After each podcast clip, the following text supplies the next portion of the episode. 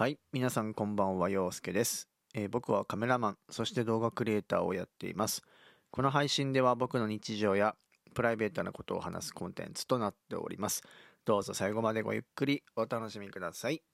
えー本日は3月の1日、時刻は9時28分を回ってよ、回っているところでございます。えー本日もワイズハーツラジオやっていきたいと思います。え今日は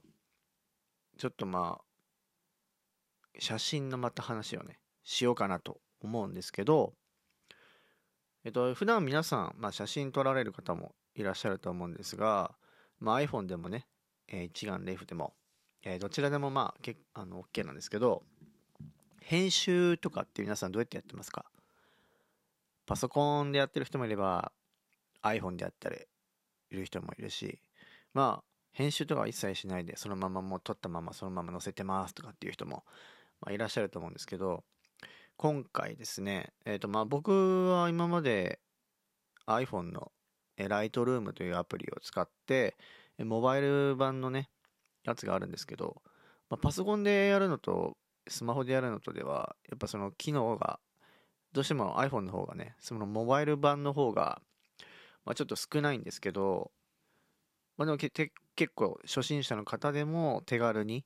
編集ができるようになってるんですが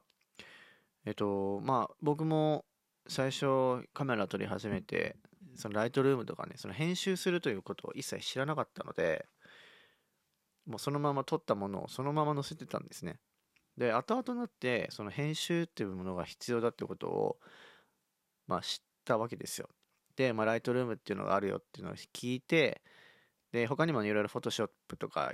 あのあるんですけど僕は基本ライトルームをメインで使っててであ編集する必要性があるんだっていうことでまあ日々ねこういろんな人の写真編集を見たりとか、えーまあ、自分のオリジナルな感じをねこう作ったりとか、まあ、プリセットって言って自分のこう好みの色味とかそういうのをねある程度のその上下幅はあるんですけど、まあ、そのプリセットっていうのを作ることで作ることによって、まあ、そういった編集の時間もね削減できたりとかっていうことにも使えるので、えーかなりね、えーまあ頻繁に使ってるんですが、えっと、今回ですね、まあ、僕も写真を今仕事にするようになっ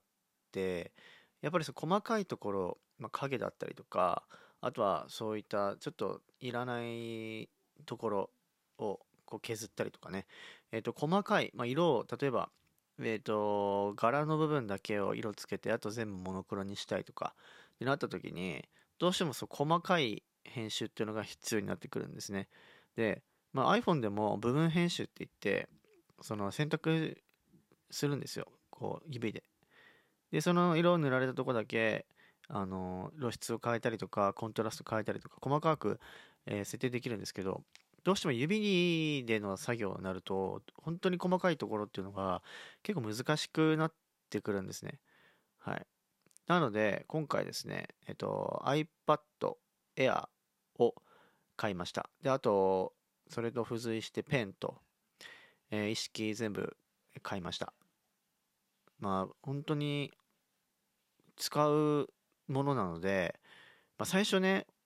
まあ、iPhone でも別にできんだろうなと思ったんですけどさすがにその仕事としてやってる以上、まあ、中途半端なこともできないですし、まあ、できる限り iPhone でもやろうと思ったんですがえっと 正直、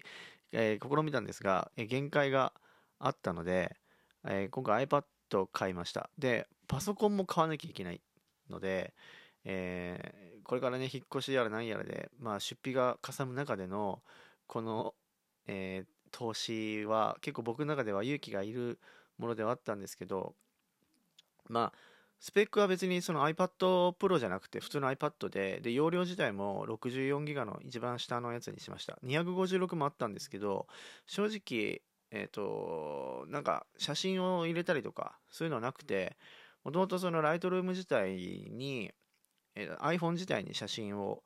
ぶち込んでそれをライトルームに入れてでパソコンと iPad と iPhone で共有で使うんですけどもともとそのパソコンに全部写真を SSD とかの外部の方に全部写真を元の写真を保存してえライトルームにぶち込んでるんで、まあ、ある程度3個共通であれば、その写真を編集する自体は iPad でできるんで、写真の元データ自体を、まあ、ローデータだったりとかね、そういうの入れるとあっという間にいっぱいいっぱいになってしまうので、まあ、基本的にはもうデータ管理はパソコンでやって、えー、細かい編集を iPad でやるみたいな感じにしたので、えー、まあそんなに256ギガも、えー、いらないかなということで、で、動画編集に関しても今後はあのパソコンを買う、え、予定なので、全部そちらの方で、え、画像やだったりとか、えー、映像のデータ編集とかね、データのか、えー、と管理は、えー、パソコンをメインでやって、で、iPhone とか iPad をなどを使いながら、まあ、iPhone はね、基本的には LINE 返信したりとか、まあ、そういったね、ものに使うんですけど、まあ、iPad は基本的にはそういう仕事の編集とかで、まあ、うまく使い分ければ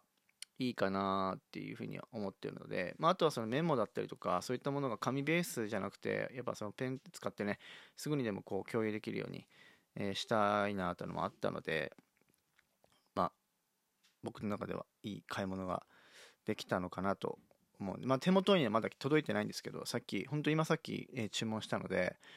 明日にも多分届くと思うんですが、はい。また来たら、届いたらね、えー、レビューしたいと思います。はい。まあ、あとはそうですね、こう、なんだろうな、動画を、この前臨海公園で、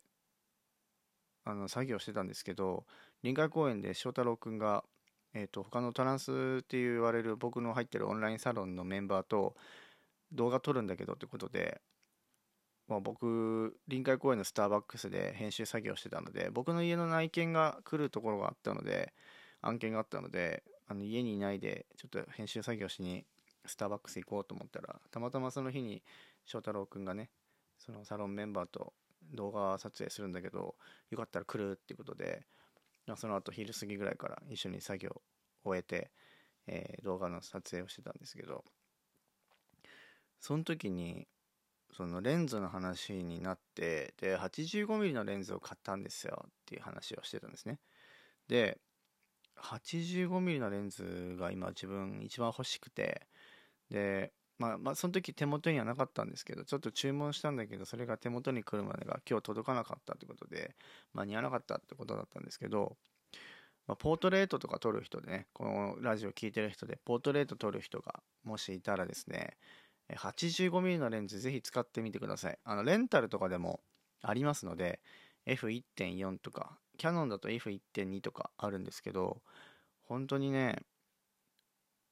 すごいです、ボケが。うん。まあ他にもね、そのボケに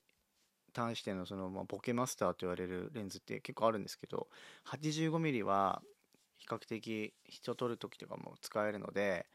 ぜひ使ってみてください。言葉ではねちょっと表しきれない表現なんですけど見たらねすぐ分かると思うんですが僕のねあの成人式の写真をえっ、ー、と上げたと思うんですけどあれは 85mm で撮っております。はい。で、レンズに関しては僕は持ってないんですけど、あれは、えっと、ディズニーのお友達に、えー、一時的にお借りをして、えー、撮影させていただきました。はいまあ、ちょっと自分用にもね、1本欲しいなと思うんですけど、まあ、ちょっとしばらくレンズは無理かな。次はパソコンを買うお金と、あとは引っ越しの費用と、えー、いろいろと必要になってくるので、ちょっとずつちょっとずつ、えー、ま、お金を、カメラで稼いだお金をそっちにね、こう投資しながら、うまくやりとり、やりくりしていきたいと、